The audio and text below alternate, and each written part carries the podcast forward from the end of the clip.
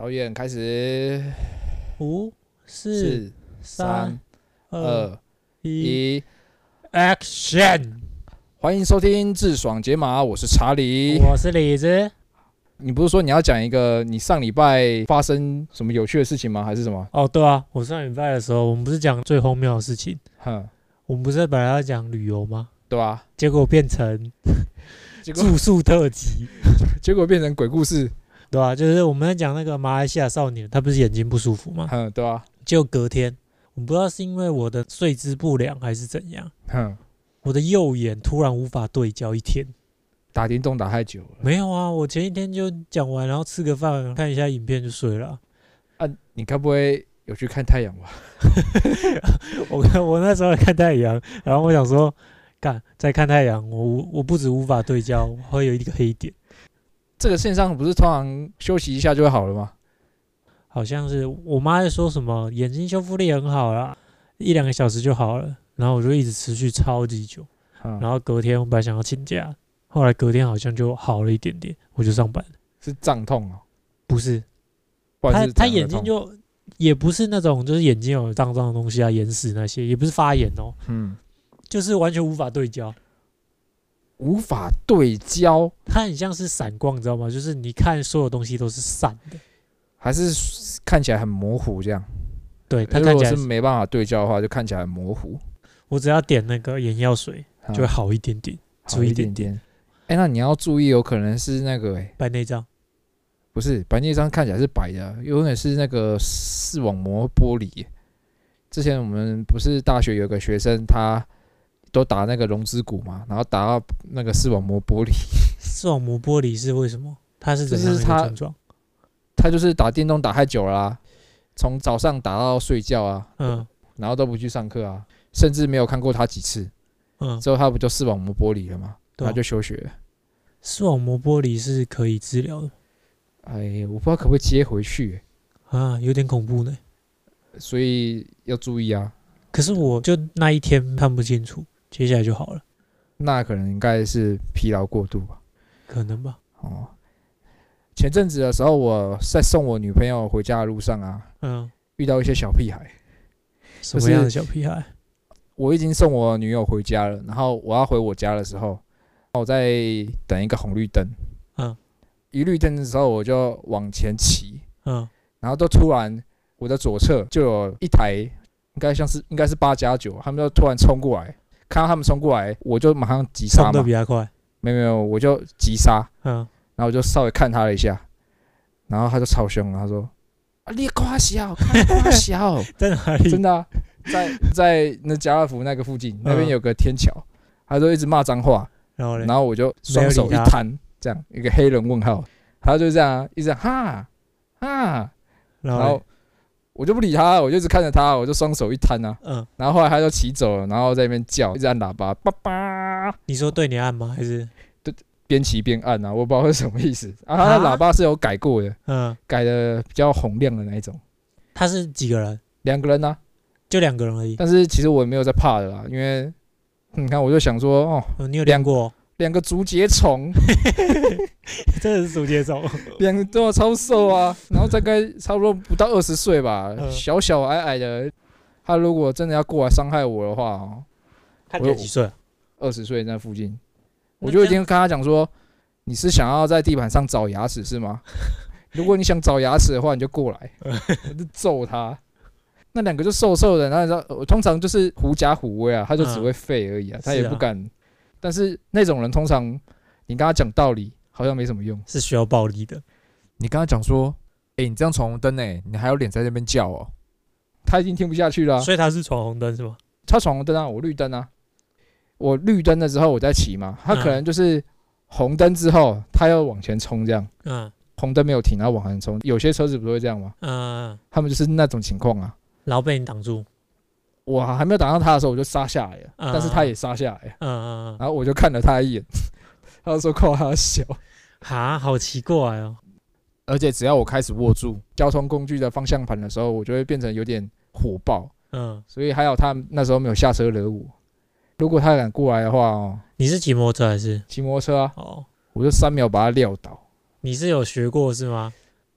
我虽然没有学过啊，但是你有看过对我有看过，我还有练一些些，轮转位移、不是轮那是第一神拳漫画、啊 羚。羊拳、你健身会有助于你身体力协调、身体协调跟力量上的表现嘛。我我我觉得，就算你今天没有学过任何武术，你力量你的力量比人家大，就会有一定程度上的优势。嗯不敢说是百分之百，但是至少你站得住脚嘛，嗯。因为你你是有力量这样。我有听过一个什么防身的东西，我不我没有试过啊，嗯，但他说可以用，就是防身术吗？诶、他是说让你的拳击变更沉重一点点，哦，这么有趣。对，而且很简单，他就说你只要要揍人的时候，你手上握一个十块钱，我握了一个十块钱，对，手中握一个十块钱，你打人就比没有握东西还痛，而且痛很多。诶，为什么？我不知道，他就那一定要握十块钱吗？对可以握橡皮擦吗？可以，他说握硬物，但是你怎么可能在路上的时候，你就等我一下，然后从你的那个铅笔盒里拿出一个橡皮擦，你大概就直接从口袋拿出一个十块钱，然后握着，你就可以开始跟别人 PK，好像是真的会很痛，哦，你可以试试看，就如果遇到的话。那你小时候有跟人家发生冲突过吗？有啊，我小时候真的是，应该应该是国小的时候吧。我小时候就是一个屁孩啊，嗯，而且我是一个很胖的屁孩，哦，很胖哦，我大概我小时候毕业的时候是一百三十公分而已，这么矮。对，你知道我小时候六十嗯公斤，好好好好 我屌。就是个篮球，你这个重量级选手。其实我就是个橄榄球啊，嗯，讲讲真的，他为什么要跟人家打架？那时候我不知道我们朋友啊，他们的脑袋是怎样，因为我们比较乡下一点点，然后他们就有一天说好无聊，来打架好了。然后哦下课的时候，不是发生冲突哦，你们是就自想己人而已。自己人打架，而且每一拳都是很重的那种，哦，真假的？对，然后是十个人干架，而且都是认识的哦。你完全对，就是我全部都是我们同班的，嗯，然后你也不知道为什么，对吧、然后我这也蛮冲撞，因为嗯我很胖，所以你是用肩击别人。对吧、但是我也有，就是因为以前有一阵子战斗陀螺很盛行的时候，嗯然后就有一个邻居，然后他爷爷过来跟我们聊天，就跟我家人聊天，然后之后嗯。我就有一个战斗超强，因为他爷爷有带他的孙子啊，嗯，然后之后我我就跟他说，哎、我这只超强，然后他那时候也有带，我们就直接 PK，然后现场 PK 要要有那个战斗盘呢。对，然后就在我家嗯，PK，每一次都是我撞他两下要飞走，不然他解体，然后他讲，哇，好强哦，然后他就说我可不可以跟你交换？欸傻子才跟他交换，他是被我撞烂，然后他还跟我交换。他想要你那台啊。对，后来我就说我不要，嗯，然后他就回家，然后回家的时候我就再检查一次，哇，不见了，我马上冲过去，你说你的那台战斗陀螺不见了，对。然后啊你不是不要给他吗？你没有收到你自己口袋啊？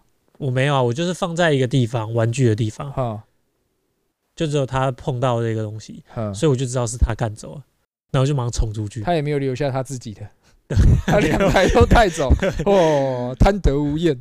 然后之后我就冲过去，就跟他爷爷走在路上，之后我就说还来，他说啊什么？他直接装装傻。我后来我也没办法，然后我就放他走，我就怀恨在心。然后那时候我是五年级还是六年级，嗯，他是二年级吧，国小二年级。他到学校之后，然后我真的就落人，闹六年级还绕的人，人，然后六年级的人，然后有一个人说：“我帮你把风。”三四个人、四五个人走过去，我就走在最中间。嗯，然后我一看到他在扫地，我就冲过去抓他的衣领，再把他推到墙壁说：“还我！”他说：“什么东西？”然后我就跟他讲说：“你不要不知道我在讲什么。”他还是不还我。然后港片干很多啊？然后我就跟他讲说：“我以后在学校，我叫你一次，我打一次哇，这个是很严重的霸凌呢。啊！”他不还我啊！那时候你知道战斗陀螺是一个那个象征跟地位吗？哈，你只要有战斗陀螺，然后你战斗陀螺很强，你在你的同才之间，你是等于神，你知道吗？啊，我那一台就很强啊，我好不容易得到那一台，我小时候买过一台是四片铁板叠在一起的，什么鬼啊？那可玩吗？超大的片四片铁板叠在一起的，然后它它的旋转的最底部那个尖端呢、啊，嗯，它是一个平面，所以它不是前端，它不会倒，所以人家不撞你，你就不会倒。它也撞不倒，因为四片铁板很重。嗯，后来就发现，看这个太 bug 了，不知道是谁发明的。自从我有了那台之后，我就对战斗陀螺失去了兴趣了，是哦，太霸道了。可能很多人都不知道战斗陀螺是什么。我觉得现在这个年纪啊，如果是二十出头岁的话，可能会不知道这是什么东西。大概就是两个陀螺，陀螺正常都是自己在那边转，嗯但是战斗陀螺就有点变态，这就是要两个陀螺在 PK，那个是受卡通的影响啊，对啊、可以召唤圣兽嘛，对啊、然后大家就会换前面那张卡，换圣兽嘛。对啊、换圣兽卡，哦，对啊，那小时候的时候一直很期待会不会跑出来。哎、你知道我在国小的时候就已经一百七耶，靠，那你这样不是在在国小的时候嗯就已经是一个风云人物吗？的风云人物啊，全全校就只有我可以灌篮，你屁呀、真的啦，全校没有人可以灌篮呐、那时候国小谁可以灌篮？为什么国小的框有这么矮吗？因为国小的框很矮啊，所以我国小的时候就可以灌灌篮啦，那这样不会很多女生写那个情书给你吗？还算不少。那几个秘书哦，唉，如果长得高是一种罪的话，我那我有罪。那是国中而已，不对，国小小的时候 是国国小啊，所以在国小的时候，大家不太敢来惹我了，但是嗯也是有那种少部分的人会来惹我，你就直接灌他哦，灌一集他们就不行啊，真假的？你你所以你有揍过别人在国小的时候？因为我有我有被人家揍过啊，被人家猫头。为什么？因为那时候我在打扫时间跟人家玩，嗯，那我们是在玩哦，其实我也没怎么样，他们在打闹嘛，啊，我就走过去啊，我就拉了拉了一下他的裤子，我就嗯把他裤子这样往下拖，但其实也没有脱下来，啊，我觉得很好笑，然后笑一笑我就走了。嗯啊，我在打扫，我在拖地板，隔了十分钟之后，那个被脱裤子的人就突然冲过来，跳起来敲我的头，一直敲一直敲哦，哈？为什么？我都忍受不住了，之后我就揍他一拳肚子，然后他就蹲在地板上，你一个羚羊犬？一拳超人啊，嗯 展现出我强大的绝对力量，嗯，所以那时候都没有人敢惹我，就好像比较有印象就是那一拳？对，就是那一次，我小的时候脾气就很好了，所以也不会特别去挑战其他人。嗯，但到了国中，大家也差不多那时候发育嘛，所以我的我的优势已经不再是优势了。嗯，你是从第一排第一个，然后开始慢慢退后吗？没哎、第一排第一个就是越就国中升级是用身高排吗？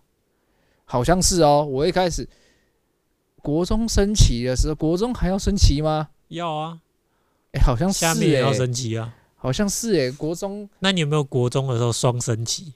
双升旗就是一一定会有的吧？你难道你不会有吗？青春期、欸、看那个很尴尬哎、那要怎么办？夹起来啊！你夹起来啊。那你知道国中的时候，我们升旗的时候，如果说你那一天迟到，嗯，你是要面对着全校的班级，嗯然后你要站在一个观赏，哎、那叫什么？司令台对，司令台旁边，但是司令台旁边是比较高一点点的，就很像你是一个犯人那样站着，啊，要干嘛？面对大，家看呢、对啊，面对着大家在那边升旗，你那时候不小心又升旗了，你真的很尴尬，全世界都会看到你在升旗，唉，你自己，我国小的时候就懂得保护自己，嗯这万一不小心立了个 flag，嗯，你就要把它 用裤子夹起来。什么鬼啊？我都不知道，你不知道，你不知道用裤子夹起来？这一招，你说把它折起来，把它往上折，然后用裤子夹起来啊！哦啊，，你不知道，没人教你哦。我就、哦靠，我国小就会。好了，不要讲这个，这是男性的特征。我觉得我们要解释一下，我们前面刚刚讲的那些东西。我们讲那么多，不是说宣导暴力啊，只是因为我们也是人嘛，啊所以我们小时候一定会经历过一些比较不成熟的年纪，嗯然后也比较血气方刚，嗯，然后可能也受一些电视影响嘛。算是吧，我觉得就是青春期还有同才啊。年轻的时候一定会这样啊，但长大，我觉得大家都会慢慢的回归于正轨啊，嗯，就不会再这么冲动了，嗯对吧？就像国中的时候开始，不是打架，是那种那时候摔跤是非常盛行的。嗯，对，你走在路上的时候，有人就 spear，我、看 Spear 很痛哎、他不是这样子啊。Spear 就是毛，但还有人 RKO 的，真的就是直接从你后面跳过来，然后双手把你头抱下来，然后往下敲的我。都用巴基斯坦棒哎、嗯，巴基斯坦棒就是炸弹摔啊，那个炸弹摔，你怎么可能摔？那个摔不是头就爆了吗？我就把它弄起来，然后我就把它放下来。哦，当然是有点理智在的、啊，我不知道这样摔下去一定肯定出事。我们之前有一次也是用那个，然后把别人倒过来，然炸后倒摔啊，对，就我们知道会痛，嗯所以那时候已经快要放学了，我们就把所有背包全部堆在一起，然后把他头往那个背包摔下去。好干，好痛哦！重点是什么？重点是书包啊又不是软的，不是我们那个背包超多个，所以它已经堆成一座小山。背包里面有硬的东西呀、对，这个就是我们可能没考虑到。嗯，之后我们就要放下来的时候，他一个太紧张，不要用啦，然后头歪掉，直接靠到地板上。他完全没有用到那个 书包上面，很白痴。国中的时候，大家都很喜欢 WWE，男生呢、哎，对，男生好像特别喜欢这种东西啊。对啊、然后就看什么牢笼战的那些，我觉得会这样的原因，可能是跟你应该是说，我认为每个人心中都会有点喜欢暴力的因子在，像是复仇者联盟啊，他们一定要有一些暴力的片段，大家才会是不是吸引那个目光。是不是应该这样讲？应该是超现实。呃，有一些事不能做，但是他们想要看别人做，来满足他的那个欲望。对对对，就是这个意思。因为平常我们都知道暴力是不好的，啊，对，但是因为电影这种东西它是演出来的，所以大家可能是希望看到一些比较真实，你就是你内心压抑的黑暗面，啊，对啊，像是小时候我们当然是看比较文雅一点的，像七龙珠这种，嗯就是你揍下去可能不会太夸张的。嗯，长大之后就会看一些电影啊，像是金牌特务这种。金牌特务什么？金牌特务你看过吗？没看过，找一个另外一个方式比喻，我只有看过《冰冰与火之歌》有就够暴力了吧？那个算是够写实的，我觉得应该也蛮暴力的。以这部片这么受欢迎的程度来看，这证明了大家都会对一些暴力有审美上的观赏在，嗯嗯对吧？前阵子我在网络上，差不多一年前吧，一年前我开始注意到一个赛事，什么？其实这个赛事很久以前就有了，但是我是从一年一年前之后我才开始喜欢，嗯就是 UFC。我简单一下介绍 UFC 是什么，它就是一个联盟，跟 NBA 一样、n b a 是篮球的最高殿堂嗯，UFC 是综合格斗的最高殿堂。是那个之前很有名那个吗？一个拳王，之前很有名说，就全身好像都是刺青，但是他拜拜的那个，哦，那个爱尔兰人，呃，McGregor，这我不知道。我就是金色头发嘛，对对，他然后他的票好像一下就卖完，然后他是一个很有钱的人，对，他是很有钱的，他、嗯他打拳就是为了钱。对啊、他之前好像没有钱吧？他从十九岁的时候，他女朋友就一直支持他，打拳吗？一直支持他打拳。其实嗯那时候他没有钱的时候，他女朋友还养他，上班接两份工。嗯那个男人就是想要让他女友过上很好的生活，所以他就很努力的练拳，然后最后他就打出一片天啊。嗯，那个是 UFC 吗？那他就是打 UFC，哦，所以他也叫 UFC 哦。对他打那个联盟就是 UFC 啊，就是格斗最高殿堂啊，综合格斗的最高殿堂。嗯，可是我看嗯他那个，我有看过他的简介，好像叫 NNE 是什么哦，MMA 是？NNE A B C D E 的 E。一。嗯，M M 一哦，不知道是不是什么综合格斗衍生下来的东西。这我就不知道嘞。嗯。照来说应该是 M N A 啊，Mixed Martial Art 就是综合格斗艺术，嗯，就是哦，MMA 所以它归类在艺术。哦。对，它是归类在艺术，对，哦，所以他打就是综合格斗。啊。嗯。综合格斗简单的说明就是他可以用任何的手段，你可以打太极，然嗯后你可以泰拳啊、空手道啊、跆拳道啊，你想打什么都可以，你用咏春也可以，没有任何的规定啊，嗯，只要不要打重要部位都可以。哦，所以他们有规定不能打重要部，对他们唯一的规定就是不能擦眼睛跟打鸡鸡。擦眼睛。对，那像太极不是就是比较属于那种阴性的嘛，就阴险的那种。有吗？我记得中国有一套拳是比较阴险的，闪电五连鞭吗？什么东西？你不知道闪电五连我鞭？不知道。哦，没事没事。反正任何的门派都可以去打了。啊，有什么特别的门派是很强的吗？比较实用的拳法，泰拳跟柔术跟擒拿术。那你可以稍微介绍一下泰拳是什么？刺拳吗？刺拳算泰拳吗？泰拳就很多膝撞，哦哦，用膝盖这个地方。对，用用膝盖这个地方。其实综合格斗没有锁定某一种打法，他们都是把全部东西融合在一起。嗯但是有些人会创造出自己的特色，就是嗯他擅长什么，他会利用他自己的特色。因为大家可能会觉得说，呃，综合格斗就打架而已啊，一般人认为可能就打架而已。如果不知道的话，但其实综合格斗它是有很多学问的，嗯嗯就他们会有个教练，然后专门拟定任何的战术，嗯他会量身打造这个战术，你是适合什么战术，最后就会形成他自己的打拳风格。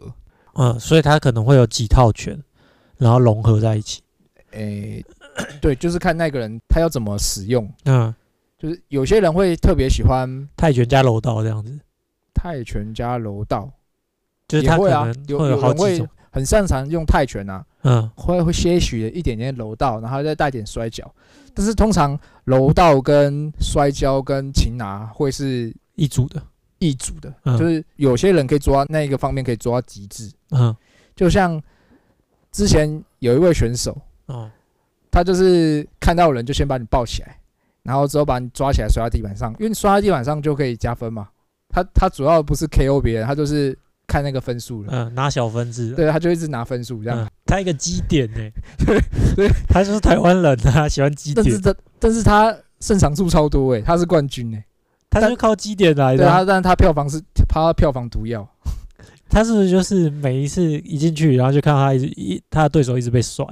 你就看到他们两个抱在一起在搞基，观赏性有点低，嗯但基本上这样打很稳，就嗯不太会输。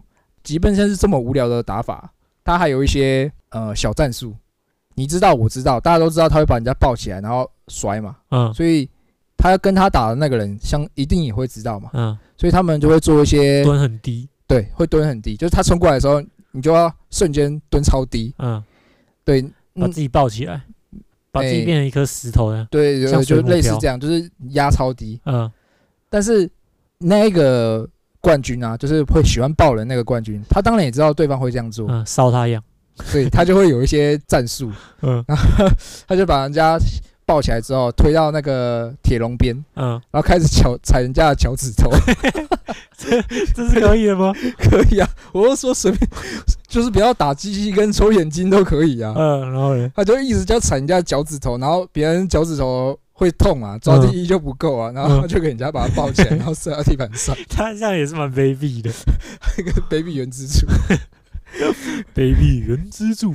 所以我就说这边有很多战术啊嗯啊，像有些人是他很壮，嗯，然后你被他敲到一两拳，基本上就会直接晕倒。哦，像樱村那样吗。对不对？重炮型选手啊，嗯一拳超人啊，也是有这种类型风格在。那我问一下，嗯，真的有轮转位移吗？你有看过吗？轮转位移是不是观赏性很强，但是其实没什么用？诶、你有看过有人用吗用诶、他什么用钟摆、欸？我以前自己测试，嗯，我还没抓到人我就晕了啊。啊不不是你这样钟摆，他就是我不能用勾拳打你吗？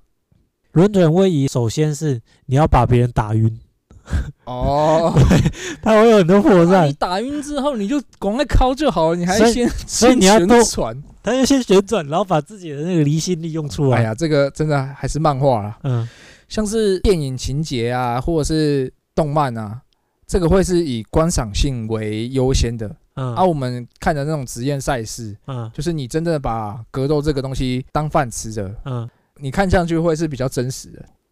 啊，有些人很酷哦，有些人会是他会设陷阱给你，什么意思？你说在路上丢口香糖哦？不是啊，就是比如说他刚刚被敲一下，但他其实没事，嗯但他冲着很有事，然后他就跑，然后别人追到他的时候，他就会个反向走击，然后敲人。这个不是观赏性节目才会出现的吗？就哦，譬如所以说，那个人他具有观赏性的表演性质，然后也有实力性，但他是真的，他是把自己演进去的。他是真的，而且他的动作都很浮夸。嗯诶、他闪躲的动作，一般人闪躲的动作，你在你小时候也跟人家打架过嘛？你你一般闪躲会就是跑来跑去这样闪啊，嗯然后或者是遮着脸闪。闪躲动作是你跟玩电动一样，你按空白键不会有个翻滚嘛？如果玩过动作游戏的时候，嗯你不是按左键，然后按空白键，它就往左滚嘛？嗯他他的闪躲动作就类似像那个样，嗯，超级浮夸，用翻滚式的闪躲。啊，这不会被人家抓到吗？动作这么大，他都没有被抓到过哎，嗯，所以就会觉得很他很酷啊。那这个东西到底是演的还是这是这是真的，没有演的成分在吗？没有演的成分，因为他们打赢拳赛会有 bonus，嗯他们会有额外的在奖金的加成。你的薪水是依照你的胜场数跟你的票房去嗯计算的，哦，所以你不能一直输啊。你你当然不喜欢被内定嘛，嗯，被内定的话你就没有那么多钱啊。那他们有什么总冠军赛吗？还是没有？就是一直积分，然后冠军赛就是你要拿到冠军腰带啊，你可能连赢了几场之后，他会有一个排名啊，晋升到一个级次之后，你就可以挑战冠军啊。啊，哦，你最后抢到那个冠军腰带，就是他们的最高荣耀啊，嗯嗯嗯，对吧、我想问一嗯下，这些人有人用什么中国武术吗？什么咏春叶问那些？没有，那些都是假的。是哦我不能咏说是春叶问是假的假的哦。以前可能是真的，但是你流传到现在，基本上表演的性质比较多。大陆就有一个专门打传统武术的人，啊，他就是要挑战太极拳啊、咏春，然后跟什么少林功夫哦，他他都专门打这些人。嗯，少林功夫，好啊然后，然后你就看到那些太极宗师啊，自称为是宗师，然后有内功的，开赛十二秒就被 KO 了，十二秒哦，超快。那是因为人家的那个查克拉还没有到指定的地方啊，对对对对，他可能还没有凝聚好查克拉。就像那个啊，嗯。馆长之前跟那个赤石哥，哼赤石哥在发功，然后馆馆长就把他打死，下面下面人就说敢不敢让他集气好，靠背，所以馆长说不定只是怕他呃怕他集气好，然后打出来超痛，啊，就有一个中国有一个门派叫做混元太极，嗯，然后那个掌门人就是打闪电五连鞭，什么东西啊？他他是怎样打？但大家可以查一下。哦，你大家可以查一下，但我觉得那个编起来感觉蛮舒服的，我想被编编看诶、他是怎样？就我就是？背后有点酸，他就是把他的手变成软趴趴的、啊，嗯然，后开始编人啊。好，我觉得？那个如果用成民俗疗法，应该蛮舒服的。嗯我就那个背最近肩颈超酸，嗯，想要给他编个两下，就是他他说什么，我一下啪就进来了，你知道这个是什么？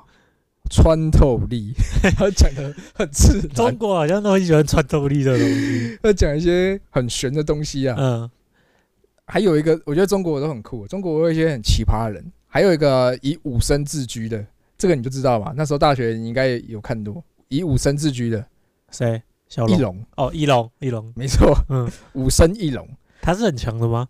他是有他是有实力的，因为他那时候去参加中国一个节目叫做《中国武林风》，然后那时候他的师兄弟都有参加，什么一龙一虎一凤一牛吧，哇，他们名字 取的也太随便了吧？真的真的真的，最后他师兄弟就全部都被淘汰了，然后只有翼龙留着。嗯翼龙他是确实是有一些底子在，但他用的其实你看出来，他就是用泰拳，他没有什么特别像是少林功夫那种什么金刚掌啊，哦所以他们是少林的。对啊，他他是是说他来自少林的武僧啊。哦，那时候我们大学看的时候，觉得哇，这个人好酷哦。然后他会时不时就用一下铁头功嘛，嗯，他就会把头放着给人家打。什么啊？就是人家要揍他，然后他突然把头伸出来，事隔几年之后，就到了事隔到了二零二零年，他头后来再重。重新看的时候，很多人就说他根本就是在打假拳。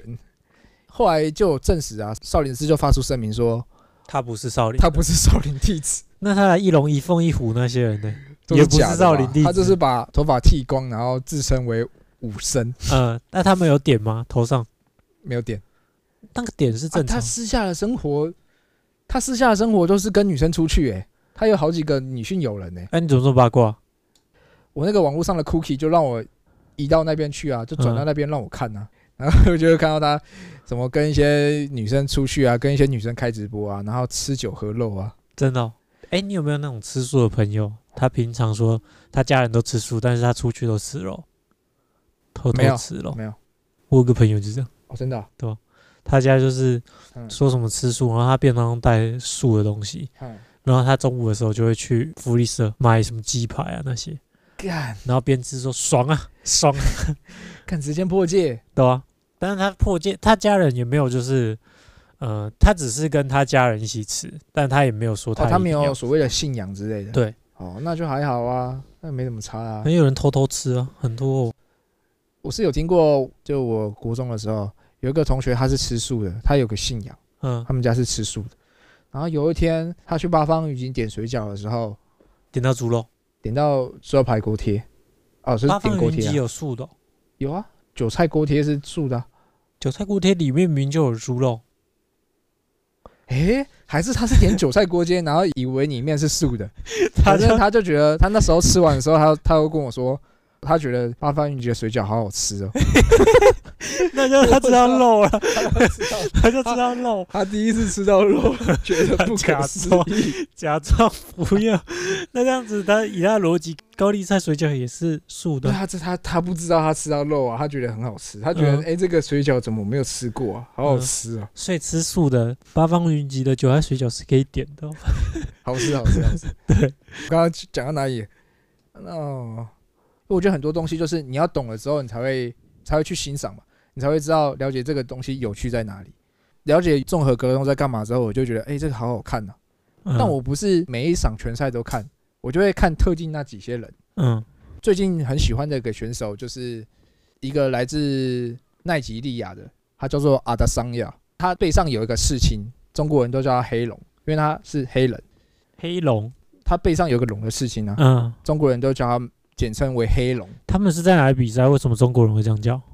在他还没有进入 UFC 之前，他有去中国打过拳哦，啊，那个人真的是超具有观赏性，嗯我特别喜欢他，他的出场动作会有各种五花八门的出场动作。嗯，舞蹈啊，然后用通灵之术啊、结印啊这种，很很莫名。其妙。然后火影忍者跑步姿势，他为什么知道这个？他很常看是吗？因为他高中的时候被霸凌，因为他黑人嘛，嗯他移居到呃纽西兰的时候，他就受白人的霸凌，嗯所以他基本上都不出门。在高中的时候，陪伴他的都是动漫啊、名人啊、小李啊那些。嗯，小李不是在说你，是我。火影忍者里面那个小李。嗯 嗯，我觉得他这个人真的很有趣啊，因为他的打拳的模式啊，比如说他对上冠军的那一场哦，他初次对上冠军，他就很中二，拿出一个笔记本开始在写，好，那个就是死亡笔记本，他就有拿苹果吗？对对对，他就从他背后掏出一个死亡笔记本，然后开始把冠军的名字写下来，嗯收割冠军，嗯，然后放回去。你怎么知道？你怎么知道他是死亡笔记本？还是他他？他就是很中二的人啊，嗯他都是看很多动漫啊，他甚至记者跟他访问说：“你打完这场比赛之后，你对这场比赛有什么感想？”他说：“这场比赛就像是我爱楼对小李一样。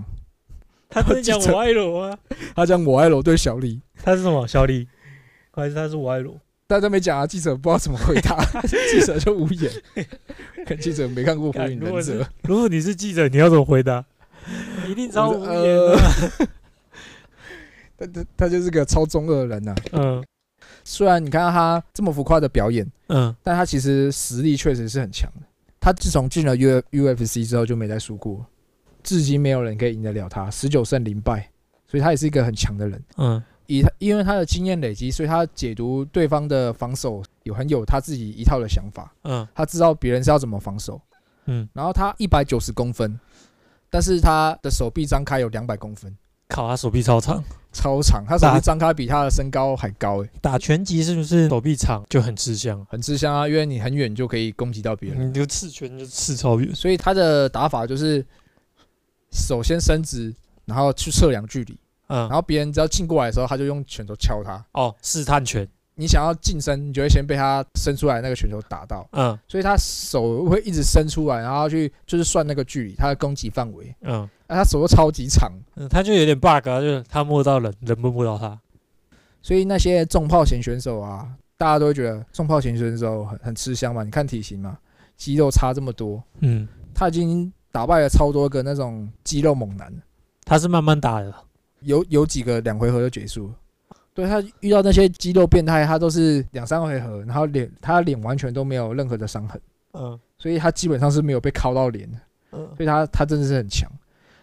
他击败了冠军，跟击败了一个十三胜零败的，他就是用后仰式反击拳，超酷哦。你有看过第一神拳那个，就是一个美国重量级冠军，他跟英村打的那个，嗯他就是用他一一模一样的招数。哦，你说他蹲下来，然后靠你的头，那个冠军又一个重炮拳球往他的脸那边打，但是他就突然一个后仰，但在后仰的同时，他的左手就出去了，然后直接打到那个人的下巴，超帅。那个有力气可以这样出吗？他他用这样 KO 了那个冠军，就是用被死亡笔记本写上去的那个。哎、那个冠军真心强哎、嗯，但是是让他陷入苦战的吗？没有让他陷入苦战，所以黑龙真的是超强，他脸完全没有伤痕。嗯，也是没有伤痕的。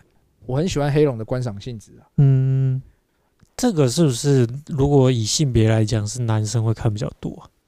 我觉得男生会比较喜欢这种打斗的方面，两个这个强者互对，到底谁比较强，很容易会做这种很奇怪的比较是吗？比较，对吧、是哦，我自己会这样啊，我不知道你会不会这样。我不会，哦，你不会这样对啊，所以我很少看那个。我比较喜欢看的是 F one，哦，赛车这种对，然后或者啊，是,、可是赛车也是啊，我知道了，你也是喜欢较劲，但是你不喜欢这种格斗性的较劲。可是呃，我最近还想要看一个东西，美式足球，那这个就会比较偏向于格斗类的东西啊，是不是？美式足球有偏向格斗吗？不是就是互撞啊，那种热血互撞。我最近想要去研究这个，嗯，但 F one 真的好看。我们就很很容易去论谁比较强这种事情。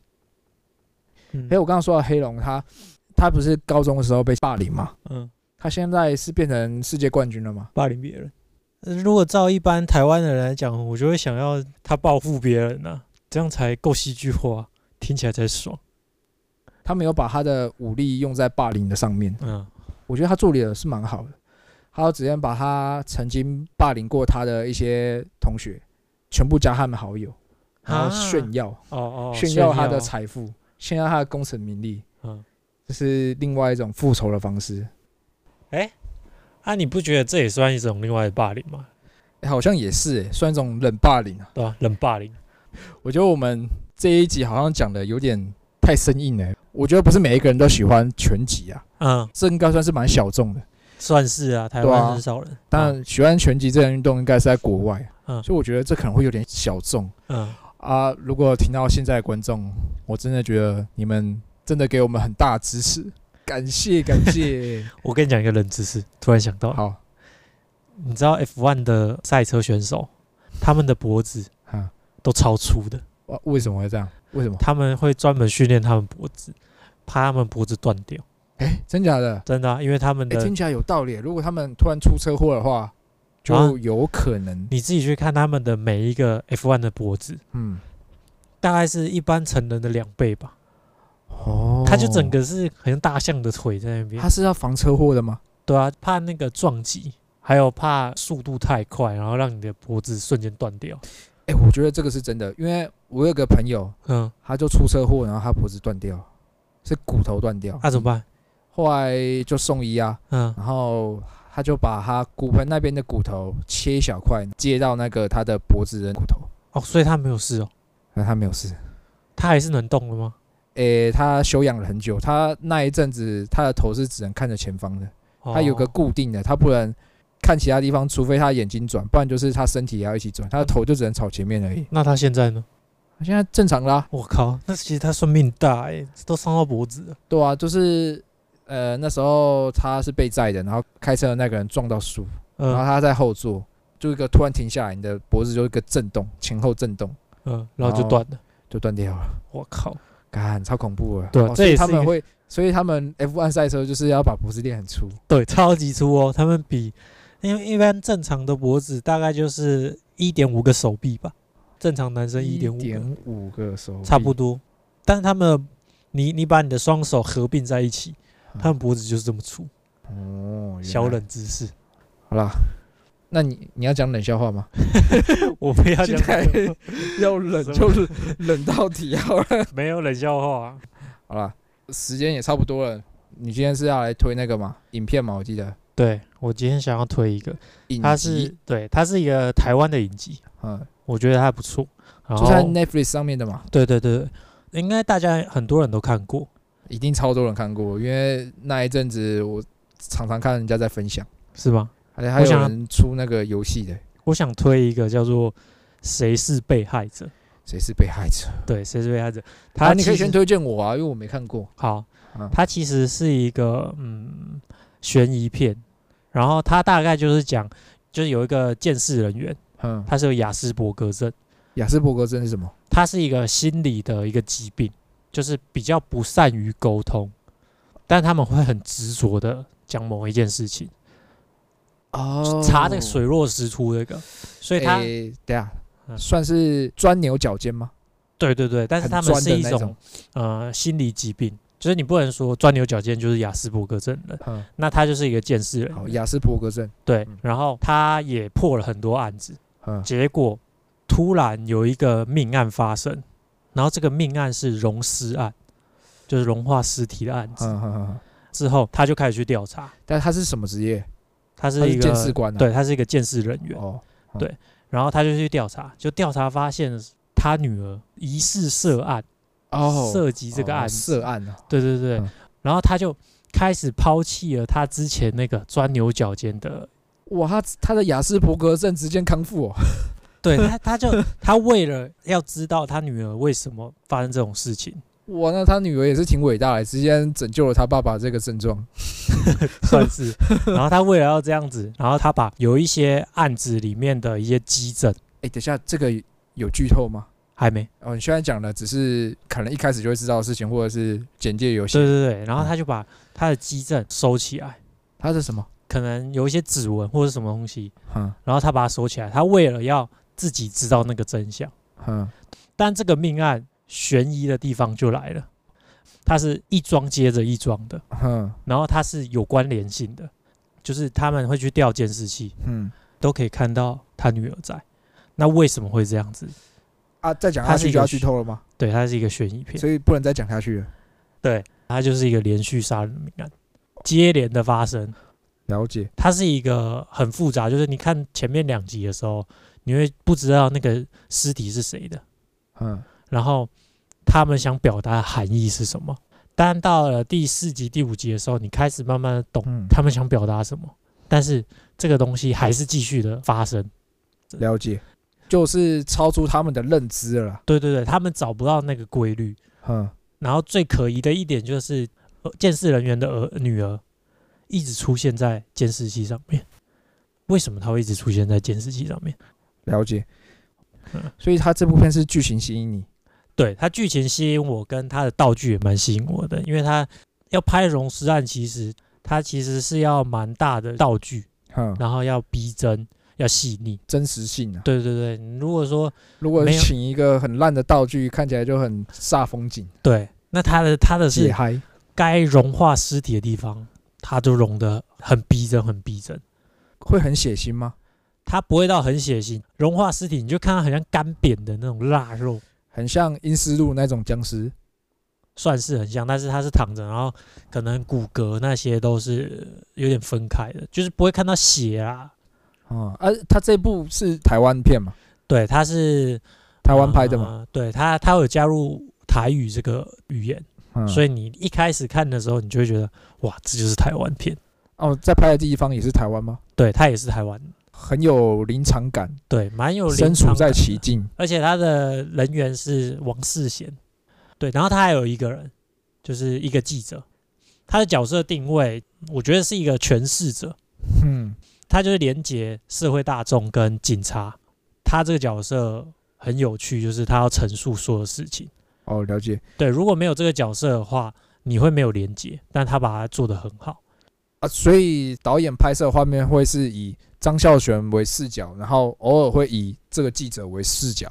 其实有三组啦，另外一组是王世贤这个视角，王世贤是警察。对他是一个警察，刑警，哎，我们讲这些人物设定应该不会剧透吧？不过啊，呃，听下去感觉好像还蛮有趣的、哦。好啦，那这边就推荐给大家。啊，叫做谁是被害者？好，那本期节目就这么多啦。嗯，我是查理，我是李子，谢谢大家收听，拜拜。拜拜。